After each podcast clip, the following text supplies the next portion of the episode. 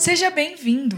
Este é o Iba Cash, o podcast da Igreja Batista do Amor. Ouça agora uma palavra de Deus para a sua vida.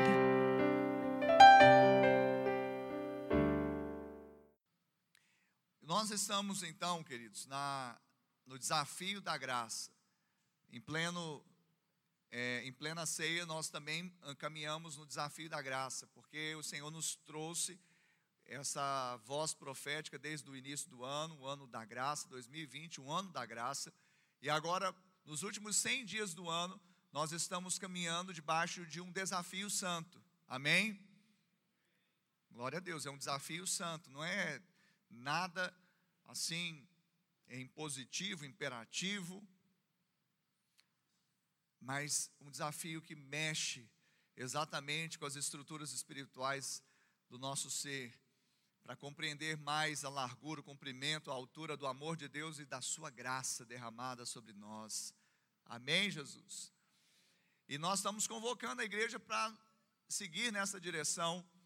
E hoje é o quadragésimo dia da nossa campanha, do nosso, nosso desafio. Nós começamos no dia 23, contabilizando, é um countdown, né, uma contagem regressiva até dia 31 de dezembro. E nós intensificamos então o nosso tempo assim é, das disciplinas espirituais, da oração assim intercessória específica, o nosso tempo de jejum, o nosso tempo de leitura da palavra, enfim, nós estamos nos realmente nos movendo para uma grande imersão nessa realidade da graça de Deus. Então, nos últimos 100 dias, hoje nós estamos no quadragésimo dia. Amém? E nesse ponto, agora nesse domingo, nós estamos na quarta mensagem temática sobre a graça, ou sobre o desafio da graça. Então, na primeira, só para você é, não perder o prumo, na primeira nós falamos do desafio da graça, é um desafio também da fé. Na, no segundo momento, falamos que o desafio da graça é, o, é um desafio também do amor. E na semana passada nós falamos que o desafio da graça é um desafio da justiça. E hoje nós vamos caminhar na direção do desafio da santificação. Desafiados na graça, desafiados na santificação. Andando debaixo da graça, andando debaixo da consagração. Esse é o chamado. E esse é o desafio gostoso que nós vamos realmente caminhar no nome de Jesus. Então, abra comigo a sua Bíblia, lá em Romanos capítulo 6. Nós vamos ler do 1 até o 14, depois vamos ler o 22 e o 23, fechando essa sessão, essa, esse capítulo. Romanos capítulo 6, 1 a 14, depois o 22 e 23. Amém? Você está abrindo aí, ou acessando na sua Bíblia digital? Vamos lá. Que diremos, pois? Permaneceremos no pecado para que seja a graça mais abundante? De modo nenhum. Como viveremos ainda no pecado, nós, os que para ele morremos? Ou porventura ignorais que todos nós que fomos batizados em Cristo Jesus fomos batizados na sua morte? Fomos, pois, sepultados com ele na morte pelo batismo, para que, como Cristo foi ressuscitado dentre os mortos pela glória do Pai, assim também andemos nós em novidade de vida. Porque se, porque se fomos unidos com ele na semelhança da sua morte, certamente o seremos também na semelhança da sua ressurreição. Sabendo isto, que foi crucificado com ele o nosso velho homem, para que o corpo do pecado seja destruído, e não sirvamos o pecado como escravos, porquanto quem morreu está justificado do pecado. Ora, se já morremos com Cristo, cremos que também com ele viveremos sabedores de que, havendo Cristo ressuscitado dentre os mortos, já não morre, a morte já não tem domínio sobre ele. Pois quanto a ter morrido, de uma vez para sempre, morreu para o pecado, mas quanto a viver, vive para Deus. Assim também vós considerai-vos mortos para o pecado, mas vivos para Deus, em Cristo Jesus. Não reine, portanto, o pecado em vosso corpo mortal, de maneira que obedeçais às suas paixões, nem ofereçais cada um os membros do seu corpo ao pecado, como instrumentos de iniquidade, mas oferecei-vos a Deus como ressurretos dentre os mortos, e os vossos membros a Deus como instrumentos de justiça. Verso 22.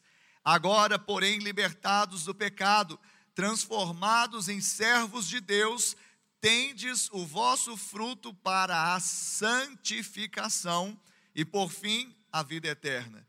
Porque o salário do pecado é a morte, mas o dom gratuito de Deus é a vida eterna em Cristo Jesus, o nosso Senhor. Aleluia.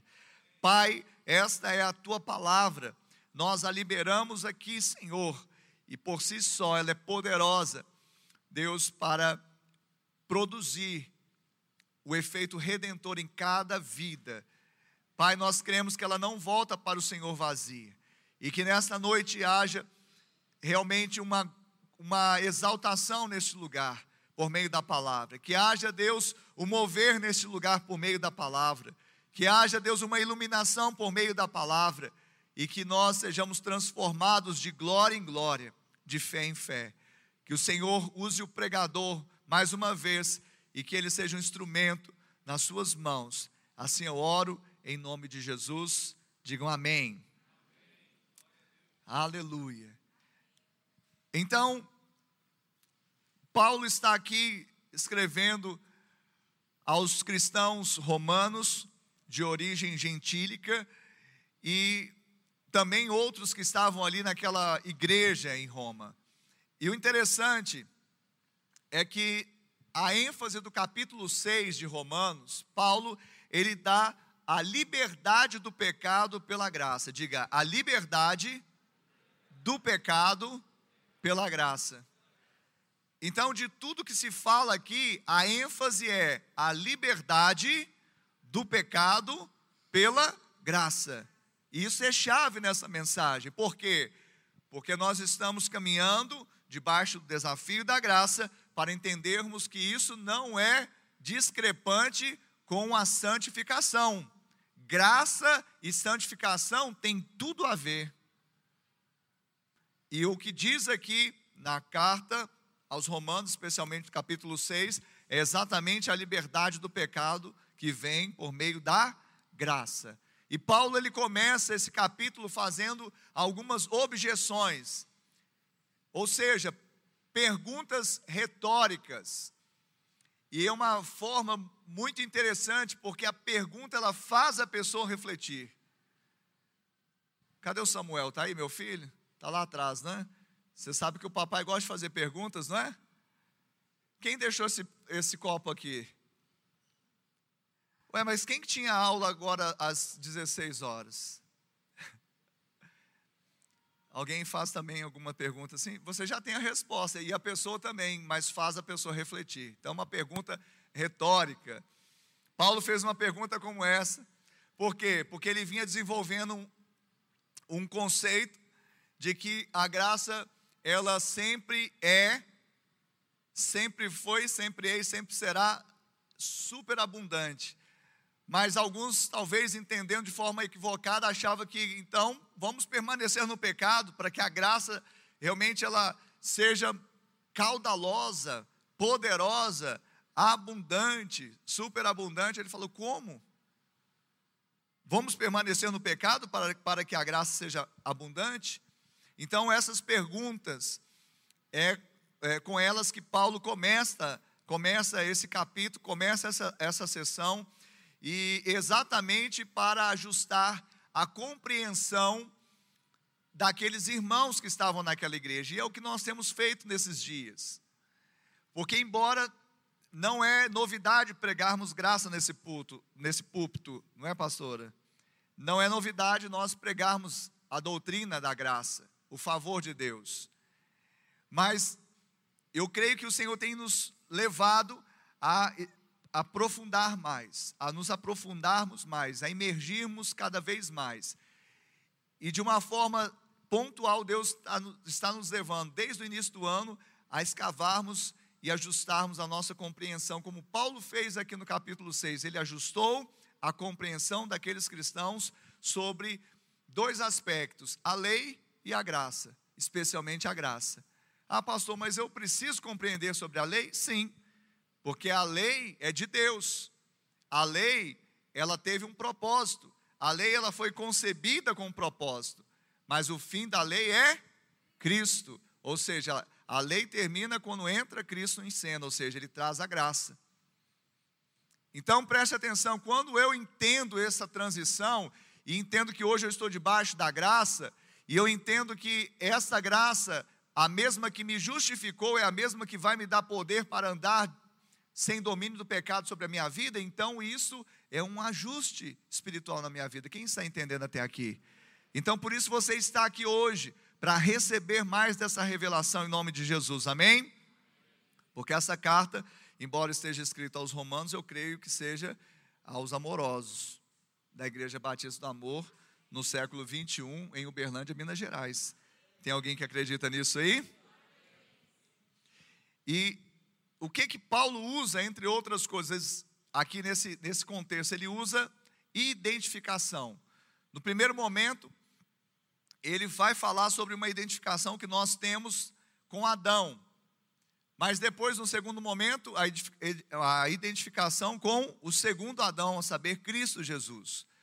Então, se nós trouxemos aquela imagem do que era terreno através de Adão e também por consequência do pecado a condenação, agora em Cristo nós trazemos a imagem do que é celestial e trazemos consigo que conosco que a justiça, a nossa própria, falamos domingo passado, não a de Cristo, que nos leva à condenação, não, agora foi pago, nos leva a santificação. É andar como justo que somos. Amém? Vamos adiante, porque você vai entendendo um pouco mais. Então, esse, nesse capítulo fica claro que tão importante como a justificação é a santificação. Diga, tão importante como a justificação é também a santificação. Amém? Nós já falamos sobre isso, mas só dá uma, uma palhinha novamente. Justificação é um ato, e Deus faz de forma imediata. Quando você recebe Jesus, você confessa Jesus como Senhor e Salvador e crê que Deus o ressuscitou dentre os mortos, então você é salvo da morte. Você agora não, você se apresenta diante de Deus justificado. Porque quem morreu já está justificado. Cristo morreu, então pagou a conta. Amém? Mas santificação não é um ato imediato. Santificação é um processo. Então, na, na justificação, eu me torno salvo e justo. E na santificação, eu ando como salvo e justo. Amém, Jesus?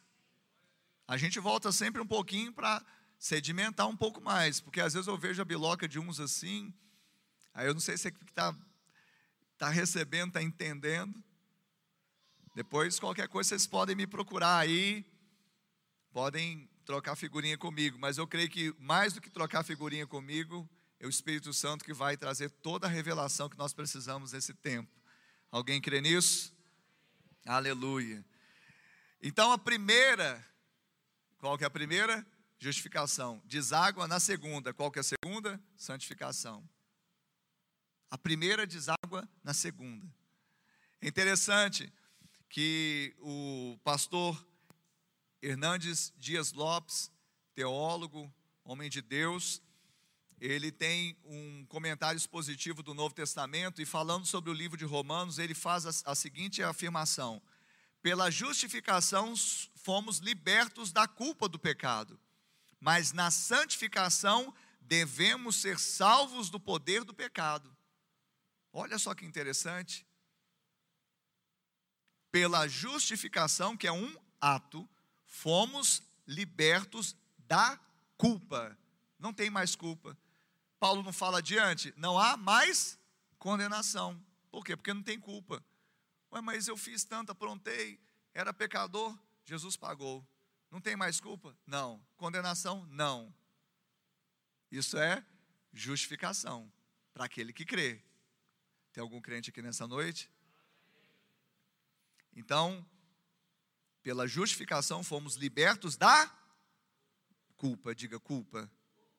E na santificação fomos salvos do poder do pecado. Então, já que não tem mais culpa, eu não devo, não é que eu não posso, eu não devo andar mais debaixo de culpa, de condenação, debaixo do poder do pecado, porque é isso que o pecado faz. O pecado, ele fica trazendo o que? Peso de culpa. Mas uma vez que Jesus pagou o pecado, não há mais culpa. E agora, pela graça, você se santifica, ou seja, crendo na, na obra de Cristo, Orando por quê? Para ser aceito? Não, porque você foi aceito, gosta de conversar com o Pai para saber o que está no coração dele. Você jejua para você parecer santo? Não, por você já é santo, por isso que você jejua. Você ora porque você quer assim, sabe, é, sabe ah, ser meticuloso nas disciplinas espirituais? Não, é porque o Senhor, Ele te leva a isso, porque você gosta de conversar com o Pai. Então, preste atenção a santificação é um processo que vem por meio da justificação, mas na justificação nós fomos libertos da culpa e agora na santificação nós somos libertos do poder do pecado sobre as nossas vidas. Para você andar de forma desimpedida. Pessoas que andam ainda debaixo de culpa é porque ainda não entenderam o processo. Vou repetir: pessoas que ainda andam debaixo de culpa e condenação é porque ainda não entenderam o processo. Amém? Fala assim, pastor, eu estou no processo. Amém. Obrigado, pastora Ana, que ecoou aqui comigo. Fala assim, eu estou no processo. Amém. Essa máscara é difícil, né? Que quando a gente está no meio aí, a gente sabe que muitos falam, né? Mas aqui não chega, não. Só um retorno aqui uns três aqui na frente. Amém. Então aperta aí o modo voz de muitas águas, viu? Para dar uma intensificada. Então, diante disso aí que nós falamos de uma forma é, introdutória, um preâmbulo, eu quero falar sobre três realidades que nós podemos retirar desse capítulo 6 de Romanos.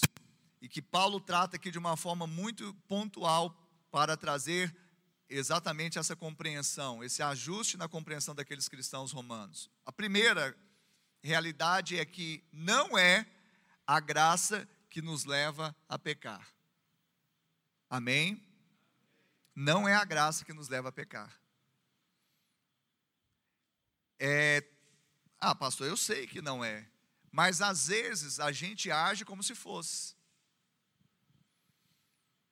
Porque quando nós trazemos lei para a nossa vida como se fosse um, um, um meio através do qual nós vamos nos tornar mais santos, eu estou achando que a graça é que me empurrou para lá, então a lei é que me empurra para cá.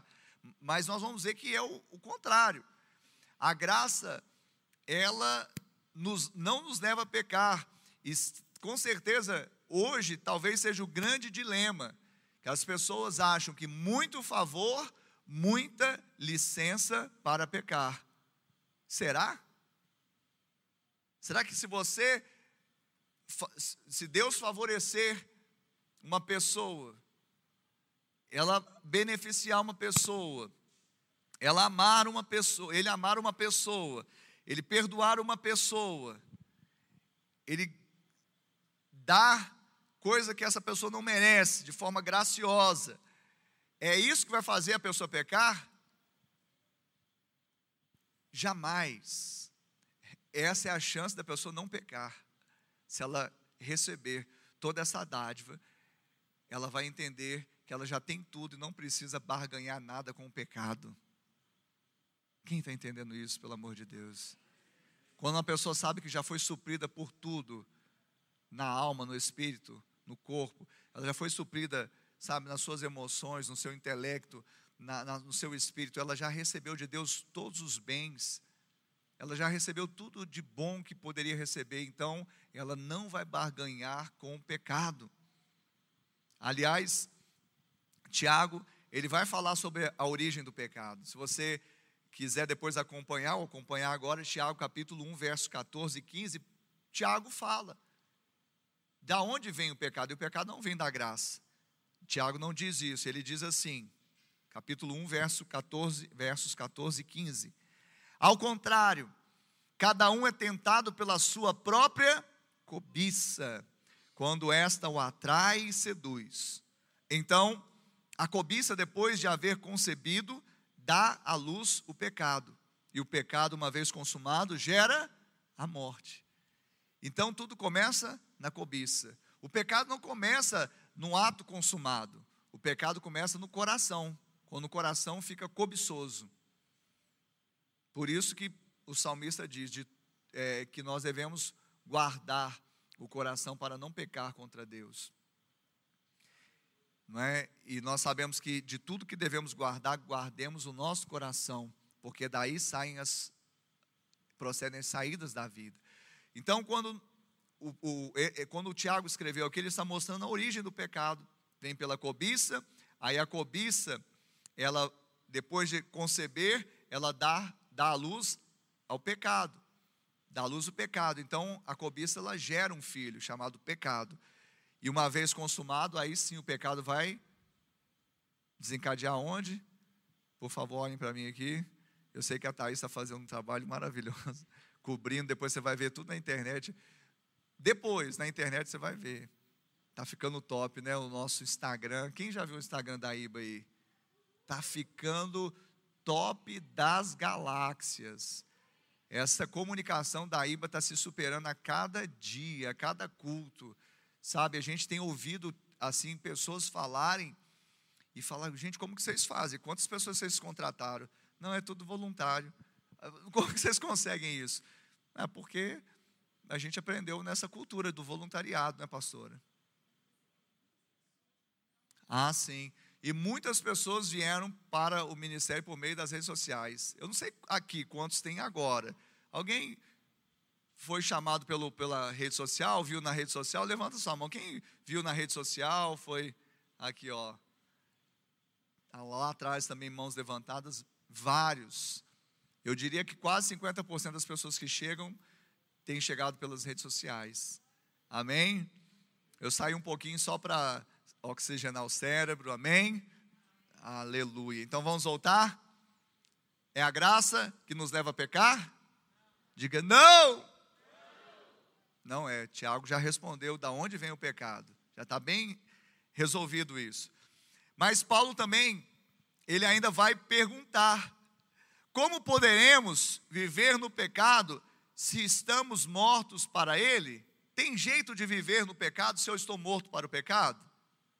Eu me lembro de um exemplo, pastor Emerson Caetano, da Igreja Batista da Lagoinha, em Belo Horizonte, foi por muito tempo nosso é, discipulador e hoje ele é um, um conselheiro ainda, é um conselheiro.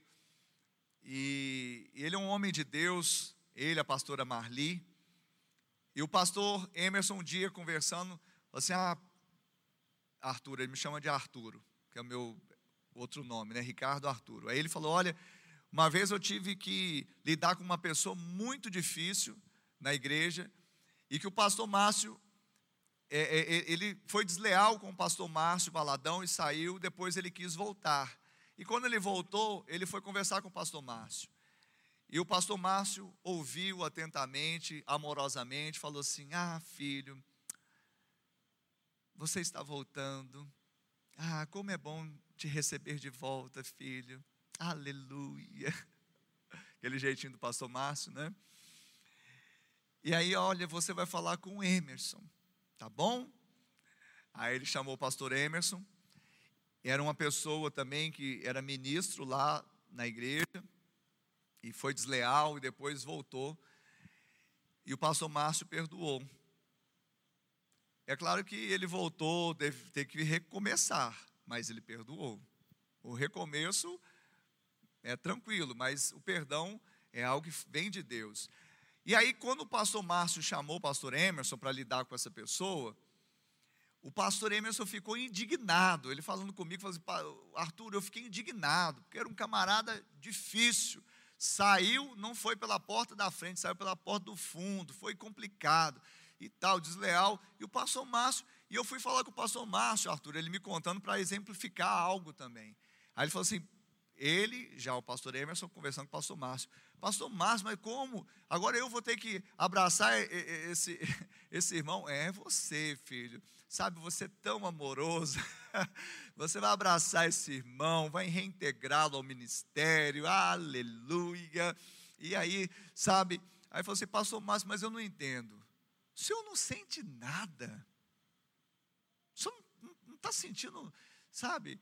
Em outras palavras, você não está tendo um ressentimento, uma amargura, sabe, um revanchismo.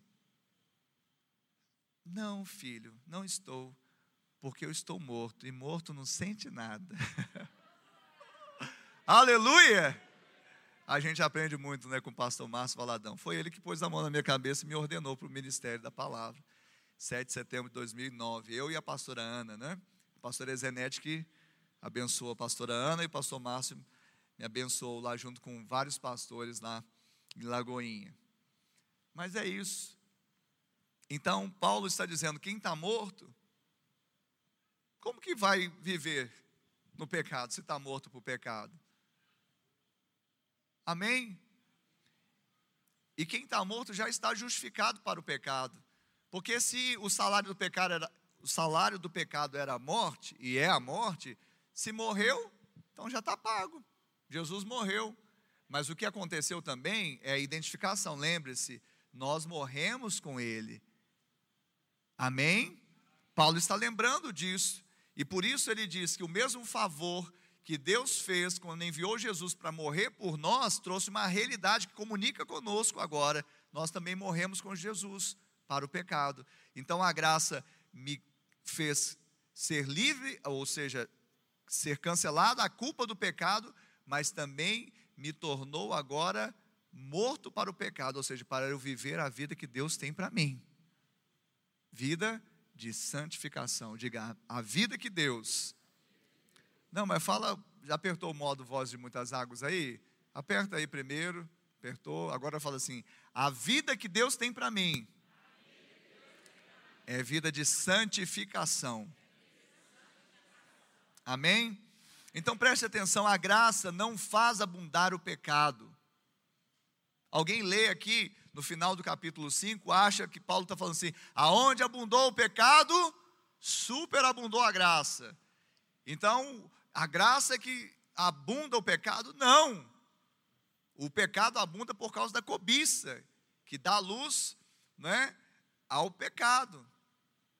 Então preste atenção: a graça não faz abundar o pecado, a graça superabunda sobre o pecado, porque não existe pecado que seja tão tenebroso, embaçado, cheio de treva, cheio de rapina, mal cheiroso, sabe, podre. Qual pecado você pensar que a graça não possa estar por cima dele? e sobejar sobre ele. Quem está entendendo isso pode dar glória a Deus. Então eu não sei como que você veio aqui, mas eu sei que independentemente do que você fez no verão passado, a graça ela vai superabundar sobre esse pecado e vai te justificar e vai te direcionar para que você viva a vida que Deus tem para você, é uma vida de santificação. Amém? Então não é a graça que te empurrou, a graça está tentando te tirar de lá. Aquele que crê já saiu. Amém, Jesus? Então isso precisa estar bem claro. Porque se um cristão que vive no pecado, um cristão que vive no pecado, ele disser que vive debaixo da graça, ele está o quê? Mentindo. Se você se deparar com um cristão que está vivendo no pecado, e ele disser: Não estou vivendo debaixo da graça, mentira, ele não está vivendo, ele acha que está, porque na cabeça dele talvez o fato de ele estar ali debaixo de pecado, Deus vai vir e vai superabundar a graça e está tudo resolvido. Querido, essa é uma outra questão. A questão que nós estamos falando aqui é que a graça não me leva a pecar, a graça me tira do pecado. Ou seja, se um cristão está vivendo debaixo do pecado, ele não está vivendo debaixo da graça. Ele não está vivendo debaixo da graça. Ele está mentindo, porque é exatamente o oposto. A graça e o perdão é que nos empodera contra o pecado. Amém, Jesus? Você crê nisso? Aqui nós não lemos o verso 15 de Romanos 6, mas está dizendo assim: olha o, Romanos 6, 15. E daí? Havemos de pecar porque não estamos debaixo da lei e sim da graça? De modo nenhum. Nós não estamos mais debaixo da lei, mas não é porque nós não estamos mais debaixo da lei que a lei deixou de ser lei. Pecado ainda é pecado. Matar ainda é pecado, roubar ainda é pecado, adulterar ainda é pecado, fornicar ainda é pecado, inveja é pecado, avareza é pecado, e segue relação. Eu não estou aqui para fazer aqui lista de pecado. É, basta você sair da porta para fora e encontrar com as pessoas do mundo que ainda não nasceram de novo. Você vai ver o pecado em carne e osso. Então nós temos que entender que a lei ainda é lei, só que agora quando eu vou lidar com a minha relação com Deus, eu não lido através da lei, porque Jesus cumpriu a lei e a justiça. Então agora eu lido com Jesus através da fé, porque aquilo que eu não poderia fazer e foi impossível a lei, Deus fez por mim enviando seu filho como propiciação pelo meu pecado. Ele pagou a conta e agora eu tenho liberdade de viver nele e para ele. Nele é porque eu não tenho culpa, então posso estar perto dele, porque se eu tivesse culpa eu seria fulminado. E viver para ele é porque agora ele me tornou santo, eu posso andar em santidade, abençoando as pessoas. Com o que flui da minha vida. O que, que flui da minha e da sua vida? Graça, amor e perdão. De um pecador, o que, que vai fluir? Aquilo que é decorrente do pecado. A graça, além de justificar, também santifica. Diga a graça. Além de justificar, também santifica. Amém? Você está entendendo até aqui, querido? Você está recebendo em nome de Jesus? Então não confunda essas coisas. Elas parecem assim são, serem tão óbvias, mas é exatamente nesses pontos que as pessoas cristãs não vencem, porque elas ficam sempre lidando como de fato os extremos que Paulo quis que eles fossem eles fossem o que preservados para não ir para nenhum dos extremos. E nós vamos falar disso agora. Segundo ponto, a lei não é pecado, mas dá ocasião ao pecado. Como assim, pastor? A lei não é santa, boa e justa? A lei não é de Deus? Sim, é o que diz Paulo aqui aos Romanos, capítulo 7. O capítulo seguinte ele vai falar sobre isso. Mas também no próximo capítulo ele vai falar que o pecado dá ocasião exatamente aquilo que está dentro do homem carnal, do homem natural. Então algumas pessoas acham que quanto mais nós estabelecermos dogmas, mandamentos, quanto mais nós colocarmos regras, mais nós teremos pessoas santas. Isso é verdade? Se fosse, a gente não teria algumas coisas acontecendo em tantos lugares que, infelizmente, além da, da lei de Moisés, ainda coloca costumes e ainda coloca doutrina humana. E é rígido. Mas nós sabemos que acontece pecado. Por quê? Porque não é o rigor de leis, mandamentos, dogmas, doutrina humana que vai trazer santidade ao povo. O que vai trazer santidade ao povo é exatamente a graça de Deus. É que cada um possa crer que a graça é que faz com que eu vença o pecado. Olha só, Paulo vai dizer também que a força do pecado é a lei. Então, quanto mais lei nós tivermos, mais força o pecado terá também. Então, se você está achando isso, tem que girar a chave, porque isso também eu achei por muito tempo, por causa da tradição religiosa. Às vezes, até com um certo zelo de alguns líderes, colocando o quê? Um julgo sobre a, a igreja, sobre o povo. Faça isso, não faça aquilo. Olha, não pode usar essa roupa, não pode usar esse cabelo desse jeito, não pode assistir isso, pode, sabe? Quanto mais lei, quanto mais dogmas, quanto mais regra, mais nós voltamos ao cemitério de Moisés. Passou como assim? É, porque Moisés é o ministério da morte. Porque a lei é do pecado e da morte. A lei é pecado? Não. Mas a lei, ela dá, ela veio para avultar, dar visibilidade ao pecado, porque senão, senão nós continuaríamos nesse, nesse destino que dá em morte. Então a lei vem para mostrar que não é bonito ser feio. E glória a Deus por isso. Porque senão a gente não veria a graça de Deus. Amém, Jesus? Então preste atenção, querido. Isso é engano. Não se engane, querendo colocar mais julgo. E as pessoas normalmente colocam um julgo que elas mesmas não podem suportar. Já viu isso? Às vezes coloca julgo no outro e ela mesma não consegue suportar. Era como, como acontecia nos tempos de Jesus, dos apóstolos também. A Bíblia diz que a lei foi dada por Moisés, a graça e a verdade vieram por meio de Jesus, está registrado em João 1,17.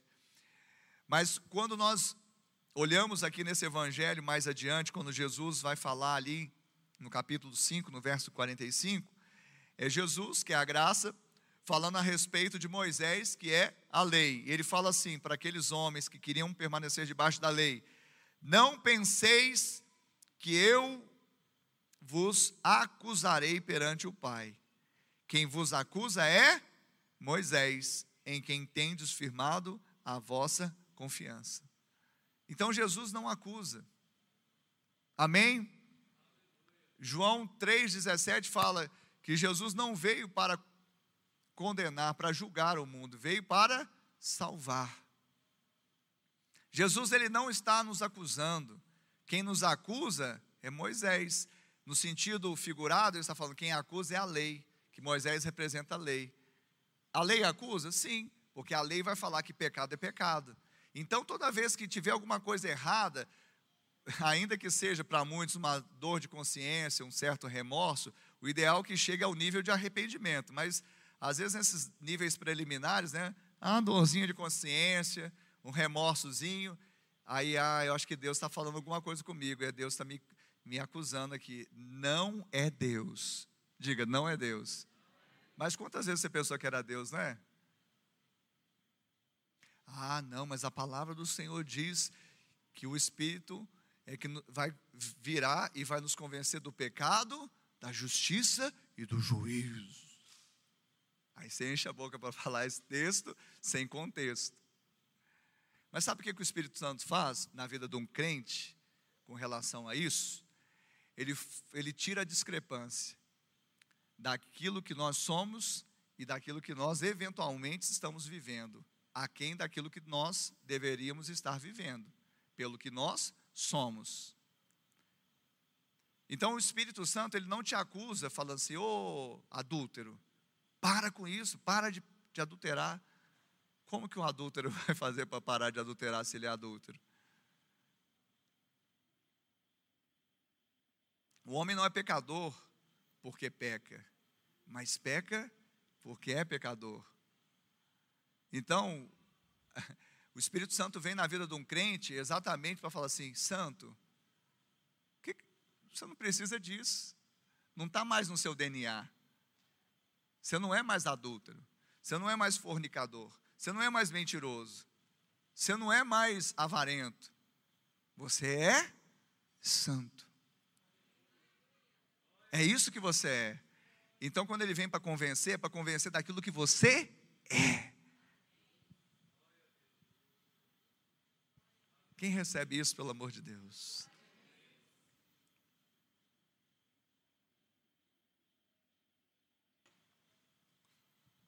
Então, quando você tiver aquela dorzinha, quem já teve isso? Aquela dor na consciência, aquele remorso, ou mesmo aquela, aquele arrependimento, assim, você achou que era Deus, Deus estava te condenando. Quem é? Levanta a mão aí. Pode levantar sem medo de ser feliz. Amém. Tem alguns santos aí, mas amém, né? É, às vezes você não entendeu a pergunta, né? Mas não vou repetir, não. Quem entendeu levantou a mão, porque todos nós já tivemos esse tipo de comportamento. Que é mais fácil a gente jogar na conta de Deus né, que ele está. Não, ele não está fazendo isso. A primeira vinda de Jesus não foi para isso. O Espírito Santo foi liberado, não foi para isso. É claro que vai vir a segunda vinda, aí, aí sim, aí, aí vai ter o um momento de juízo. Mas quem está em Cristo, ele não vai passar nesse tipo de juízo para condenação. O que vai ser aferido naquele dia vai ser galardão pelas obras realizadas. Amém? Eu creio nisso. Isso é bênção. Mas vamos voltar aqui, né? Então, queridos, é, eu, aqui a gente não, não também não leu, mas no capítulo 7 de Romanos, no verso 8, diz assim: Mas o pecado, tomando ocasião pelo mandamento, despertou em mim toda a sorte de concupiscência, porque sem lei está morto o pecado. Sem lei está morto o pecado. Então, se você traz lei, você dá vida ao pecado. Olha só que coisa. Então, é a graça que te faz pecar? Não. Quem te vai fazer pecar se você ficar debaixo é a lei. Ela em si não quer te levar para o pecado, ela quer te mostrar, mas ela dá visibilidade. A única coisa que você tem que fazer é viver no Espírito. Tem gente que fica atemorizado, aí anda assim, eu não posso olhar para o lado, não posso olhar para o lado, por quê? Porque tem uma mulher passando, eu não posso, eu não posso. Aí só ele lembra, a mulher está passando, aí já vê a mulher daquele jeito que ele quer ver, já no coração, eu não, eu não posso, a mulher para passar, aquele outdoor, ai meu Deus, bate o carro. Cara, que neura é essa, filho? Eu não vou mentir, eu não vou mentir, eu não vou mentir. Eu não vou mentir, eu não vou mentir. Já mentiu.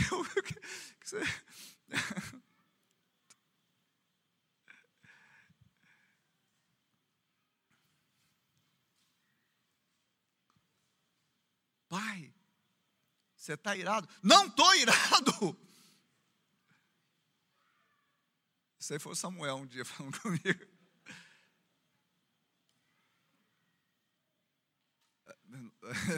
É, filho, até eu estou, mas a Bíblia fala: irai-vos e não pequeis. Para com isso, meu filho. Não fica andando, sabe, um sinal seguro de quem não está andando debaixo da graça e sim da lei é que se vê todo, sempre condenado, sempre culpado. Ele sempre está preocupado, culpado, tem, não, tem alguma coisa errada tem um encosto aqui, tem alguma coisa que, sabe, tá, tem alguma condenação, vai dar ruim, eu não vou conseguir. Isso é porque a pessoa não está andando no espírito, ela não está andando debaixo da graça. Ela ainda está tentando achar que ela vai conseguir no braço, na carne. Vai dar ruim, aí vai dar ruim. Anda no espírito. Eu sei que eu não, não, não ia dar conta, não ia mesmo. Eu sei que na minha carne não, não habita bem nenhum, mas não tem nada a ver comigo, tem a ver com Ele. Ele resolveu o problema do pecado ele morreu pelo meu pecado, eu estou nele e agora também ressuscitei com ele para uma nova vida. É assim que eu vou viver.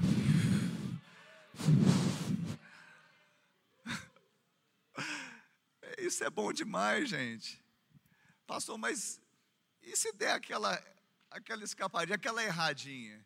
Você quer falar pecado, né? Fala logo que é pecado, filho. Erradinha, escapadinha. É pecado. Eu quero te dar uma boa notícia também.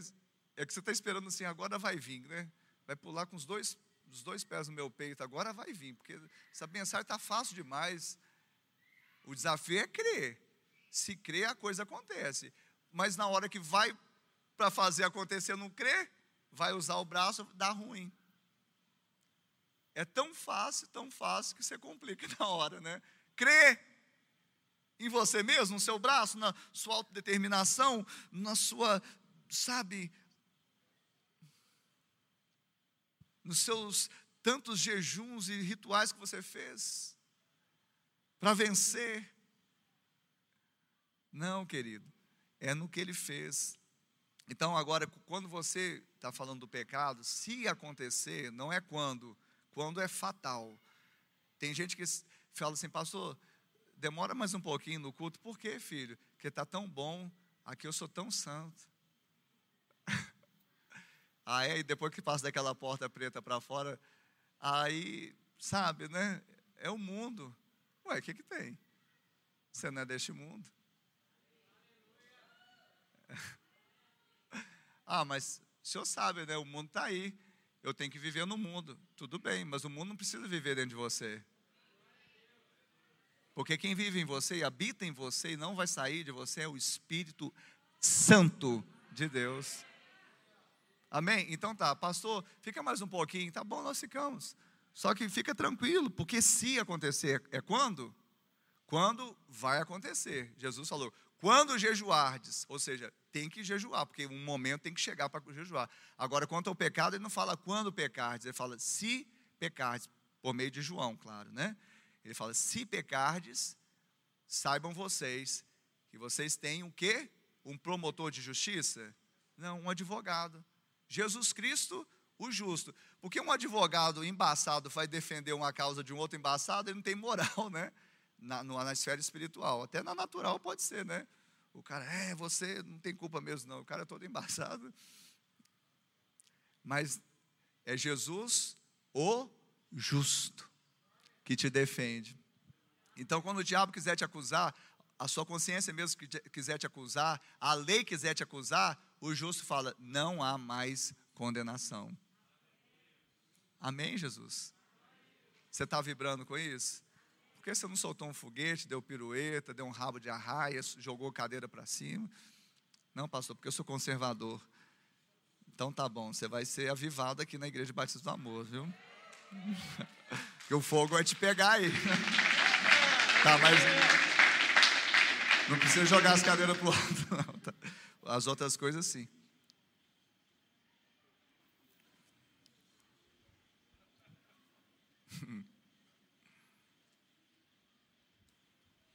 Ouça bem.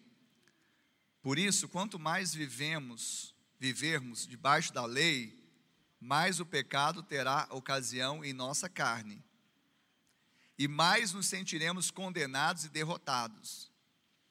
Paulo disse que o pecado não nos domina porque não estamos debaixo da lei. Porque não estamos debaixo da lei, o pecado não nos domina. Por quê? Porque nós estamos debaixo da graça. Mas se nós estivéssemos debaixo da lei, o pecado iria nos dominar. Quem está entendendo isso? Quem está vivendo debaixo da, da graça aí? Então você é um vencedor, filho. Não viva como um derrotado.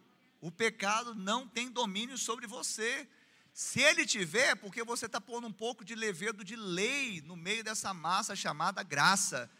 E vai levedar. Para com isso.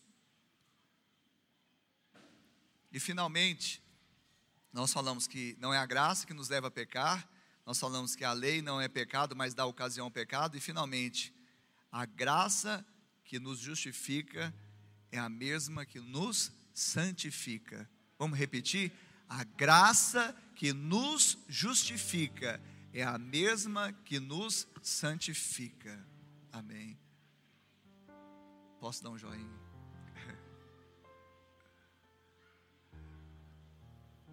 Amém?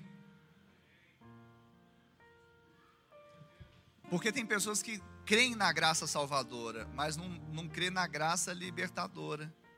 Crê na graça que tornou salvo. Um dia eu vou habitar na eternidade. Tudo bem, se você vai habitar, e esse é o maior prêmio para uma pessoa. Mas enquanto você não for parte dessa para melhor, você vai viver uma vidinha qualquer. A canção, né, Preciso de Ti, fala um negócio de, é, de existir. Não, é, tem uma parte lá, eu tenho que anotar essas coisas. Vê se você lembra aí, por favor. Tem uma parte do existir. Não vale a pena. Distante de ti, Senhor, não posso viver, não vale a pena existir. Sem a graça, não vale a pena viver, porque uma vida sem graça é literalmente assim, sem graça, não vale a pena existir. Por isso que a graça não vem só para te dar um prêmio na vida eterna, porque a vida eterna não é quantidade de dias, é qualidade de vida. Vida eterna, Jesus falou, é que conheça Jesus. Vida eterna é ter a graça dentro de si. A vida eterna para o cristão já começou agora. A ponte é só uma passagem, uma. Quem está entendendo isso? Então preste atenção: a mesma graça que justifica é a graça que santifica. Eu acho interessante, eu tenho um teólogo, que eu, eu tenho alguns livros, eu tenho uma, um comentário expositivo dele, Warren Wiersbe. É difícil falar, mas é mais ou menos isso. E ele fala que Romanos 3 a 5 fala da substituição e justificação. Jesus morreu por nós, morreu pelos nossos pecados, pagou o preço do pecado, ele pôs a justiça imputada em nós, ou seja, colocou em nossa conta e fomos salvos pela morte de Jesus. Diga, salvo pela morte de Jesus. E nós estamos aqui na ceia, olha só. E ele vai dizer no esquema que Romanos 6 a 8 fala de identificação e santificação. Fala que Jesus, ou seja, em Jesus nós morremos com ele, ele morreu para o pecado, acabou com o poder do pecado, ele transmitiu a sua justiça, infundiu em nossa vida e nós fomos salvos pela vida de Cristo. Então, no primeiro momento, salvos pela morte de Cristo, e no segundo momento, salvos pela vida de Cristo. Isso é significativo, porque o primeiro fez, Deus fez Jesus enfermar para que ele pagasse o escrito de dívida, a cédula que nos cobrava a morte, mas agora estamos mortos com ele, então já está pago. Então nós somos salvos pela morte de Jesus. Mas não somente isso, quando ele ressuscita, ele transforma aquela identificação também num, em algo, e aquela justiça em algo também poderoso para essa vida, que é a santificação, ou seja, como Jesus ressuscitou dentre os mortos, assim também nós ressuscitamos com Ele para uma nova vida, ou seja, para vivermos em novidade de vida. Isso é poder de Deus que está dentro de nós. Então você tem dentro de, de você tudo aquilo que você precisa para viver a vida de Deus aqui na terra. Não só na eternidade com os anjos dizendo santo, santo, santo, mas aqui também no mundão dizendo santo, santo, santo. Aleluia. E eu queria que você ficasse de pé. A graça nos conduz do início ao fim. Então, no início, nós fomos poupados da morte, mas depois fomos agraciados com a vida. A identificação com Cristo é fruto da graça, porque quando nós fomos sepultados com Ele na morte pelo batismo, nos tornamos inculpáveis diante do Senhor, porque quem morreu está justificado do pecado, mas também quando andamos em novidade de vida, na semelhança da Sua ressurreição, desfrutamos da graça e da justiça que foi infundida em nós, amalgamada em nós, e nós frutificamos para a santificação. Então é essa minha oração agora com você. Eu queria que você fechasse os seus olhos. E eu queria que você agora colocasse diante do Senhor a sua vida. Que você falasse agora com o Pai: Eu estou vivendo ainda algo na minha vida que eu sei que não é da Sua vontade. Eu ainda estou vivendo em algo que eu sei que é caminho de morte. Eu sei que isso não tem nada a ver com a minha nova natureza, mas o pecado vem e me seduz. Mas agora, Pai, eu entendi que eu não posso vencer na carne. O meu viver, que ainda vivo na carne, é pela fé, não no que eu vou fazer, o que eu posso fazer, mas o que Ele fez. E Ele fez tudo, Ele fez acontecer. E eu agora estou escondido nele, a minha vida está oculta nele. Eu morri com Cristo, mas também ressuscitei com Ele para viver uma nova vida. uma nova história, sem o domínio do pecado, porque eu estou debaixo da graça. Fala com Deus, abra o seu coração. Quem sabe você está com uma vida embaçada, uma vida com pecado, uma vida que você não consegue se libertar de vícios, da pornografia, do adultério, da fornicação, da mentira, da avareza, do ciúme, do rancor, da ira, do ressentimento, da falta de perdão, do coração duro, implacável, do ceticismo. Libera agora no nome de Jesus, debaixo da graça, se coloca debaixo da graça de Deus. E fala, Pai, eu não quero mais, porque eu sou nova criatura em Cristo. O velho homem já morreu, as coisas velhas se passaram, tudo, tudo, tudo se fez novo.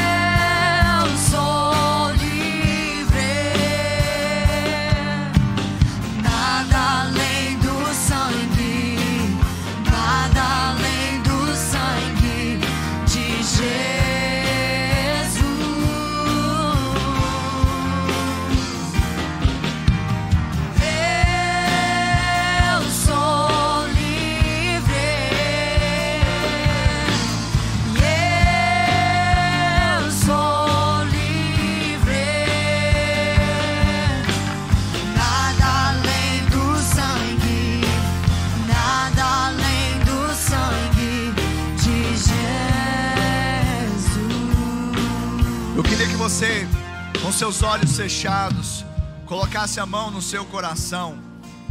Você que está aqui nesse prédio, ou você que está assistindo essa transmissão online, com a mão no coração e com os olhos fechados, repetisse após mim, dizendo: Senhor, nesta noite eu ouvi a tua palavra e ela gerou fé em meu coração, e agora eu confesso com a minha boca que Jesus Cristo é o Senhor, e eu creio em meu coração que Deus o ressuscitou dentre os mortos. Salva-me, Senhor. Escreve o meu nome no livro da vida. E eu, Pai, que um dia estive em teus caminhos, na Sua presença mas me desviei, me afastei.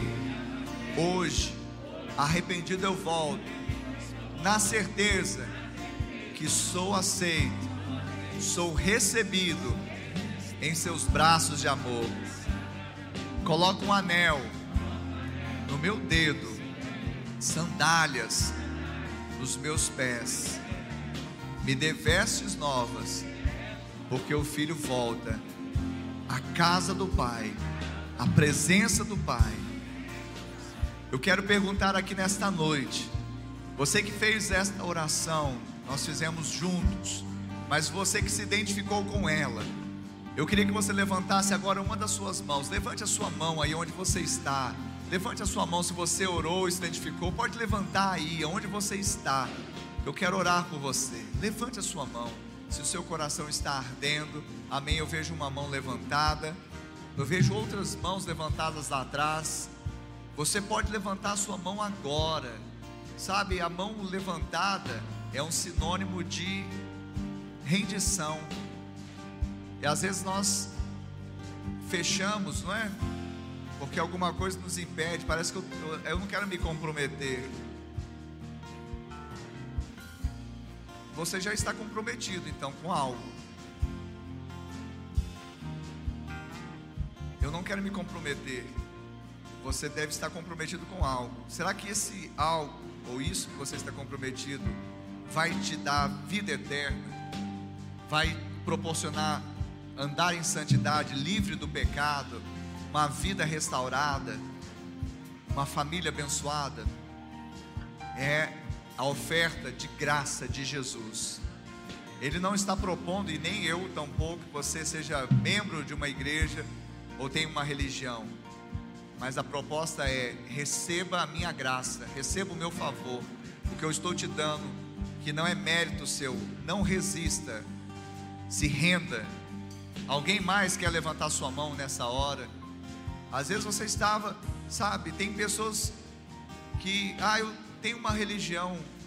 Religião não salva ninguém. Desculpe falar, mas religião não salva. O que salva é o precioso sangue do Cordeiro, porque ele foi o único que morreu por toda a humanidade, e não apenas morreu, mas ressuscitou, está vivo e vai voltar. Por isso nós celebramos a ceia, porque ele está voltando.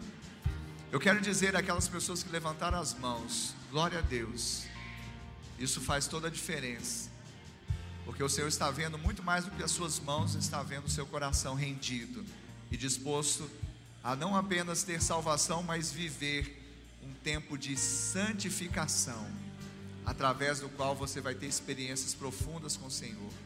E coisas que você talvez estava né, não estava rompendo, conseguindo vencer, você vai vencer, porque Ele está em você e pela graça Ele já te fortaleceu para isso.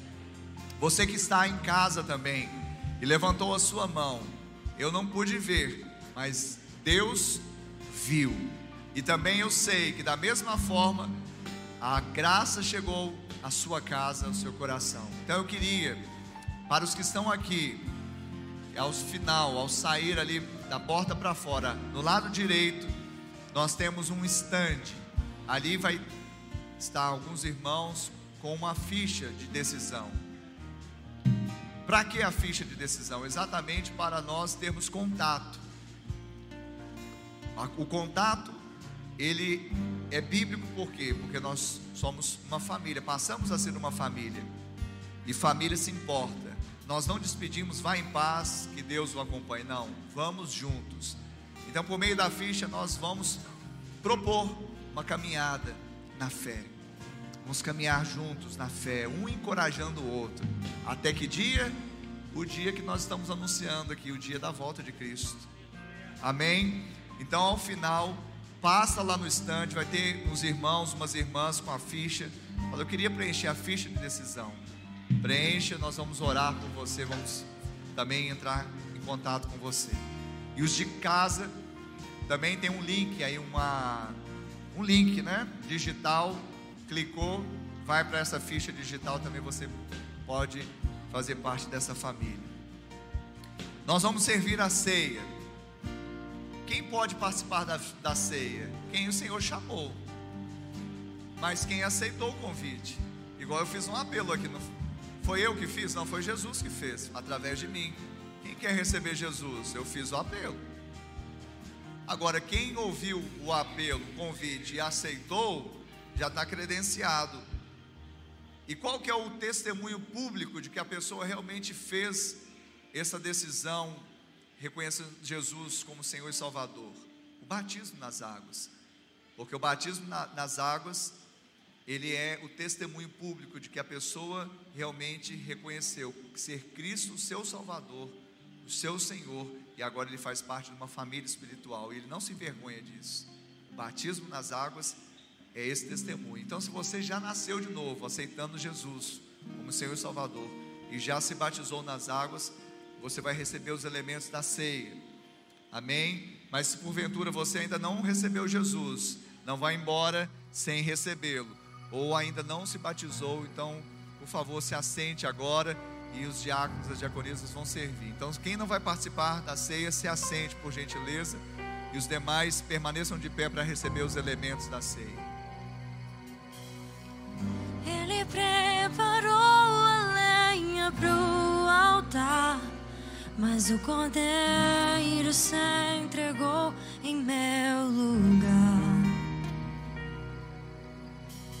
O que e vida se tornou um sacrifício. Só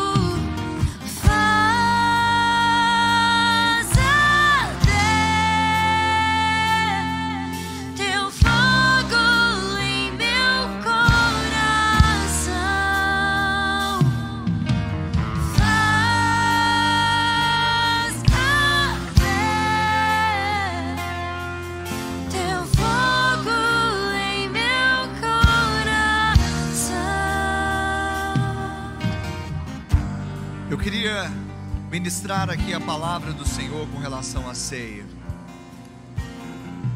E o momento agora é um momento de exame. Paulo disse: examinai a si mesmo, examine-se, pois, o homem a si mesmo, e como do pão e beba do cálice.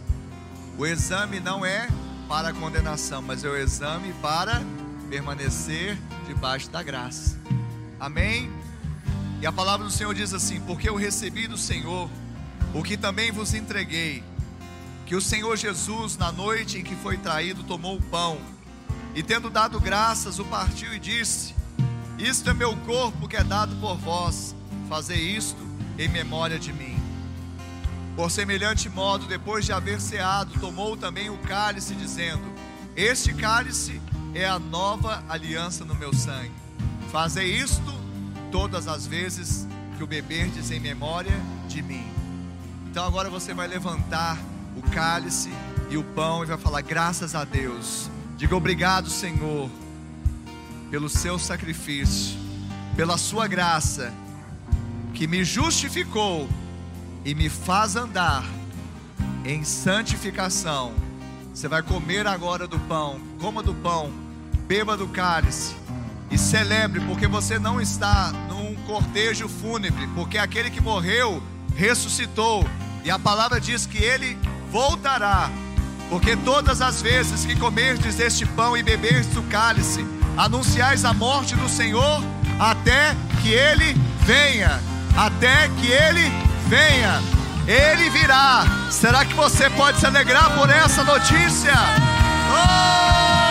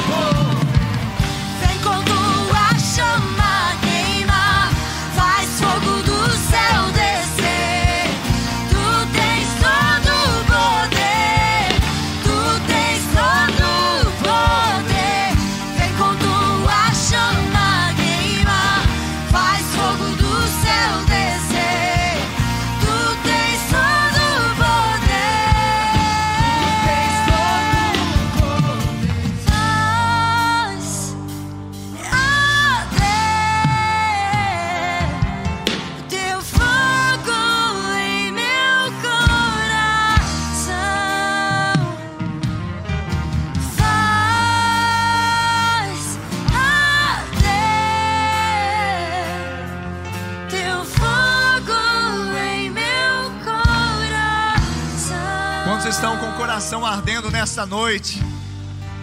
Quantos estão com o coração ardendo, com o altar ardendo?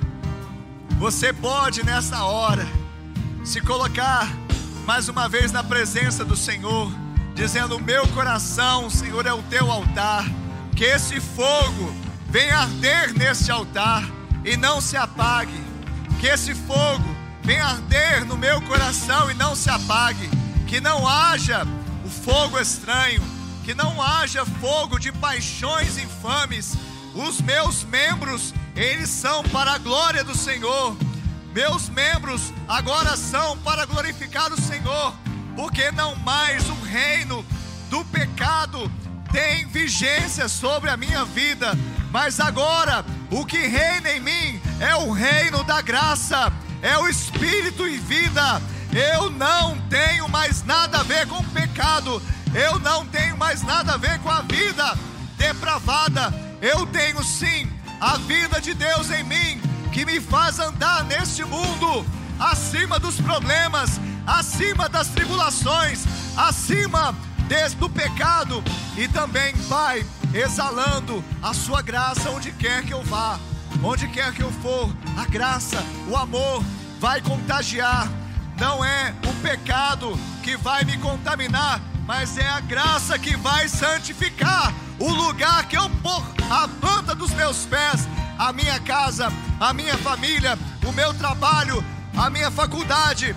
Não sei nas ruas dessa cidade, a graça do Senhor será vista, porque eu vou andar em santificação. Oh! Aleluia!